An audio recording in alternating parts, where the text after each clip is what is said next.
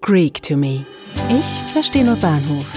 Redewendungen und Sprichwörter auf Englisch und Deutsch.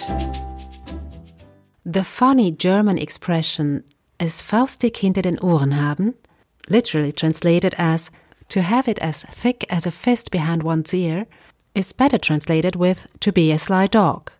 Wenn es jemand faustig hinter den Ohren hat, dann ist er gerissen, raffiniert oder gar durchtrieben und ist durch seine dreiste oder unehrliche, oft aber auch charmante Weise zu seinem Vorteil gekommen.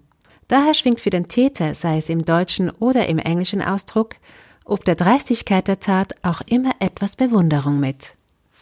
Der hat es aber faustig hinter den Ohren. Er hat sich eine Kopie des Tests vom Büro des Dekans verschafft und sich so die ganzen Antworten auf die Fragen im Voraus gemerkt. What a sly dog! He managed to get a copy of the test from the deacon's office, so he could memorize the answers ahead of time. Warum sitzt aber bei den Deutschen die Verschlagenheit hinter den Ohren? Nach altem Volksglaube saß der Schalk oder der Schelm dort, wo man ihn nicht sehen konnte, hinter den Ohren also oder im Nacken, und von dort aus versuchte er den Menschen zu unterwerfen oder ihn zu Untaten anzutreiben. Wenn da also eine Verdickung hinter dem Ohr war, dann wusste man, oh, der hat es faustig hinter den Ohren, vor dem muss ich mich in Acht nehmen.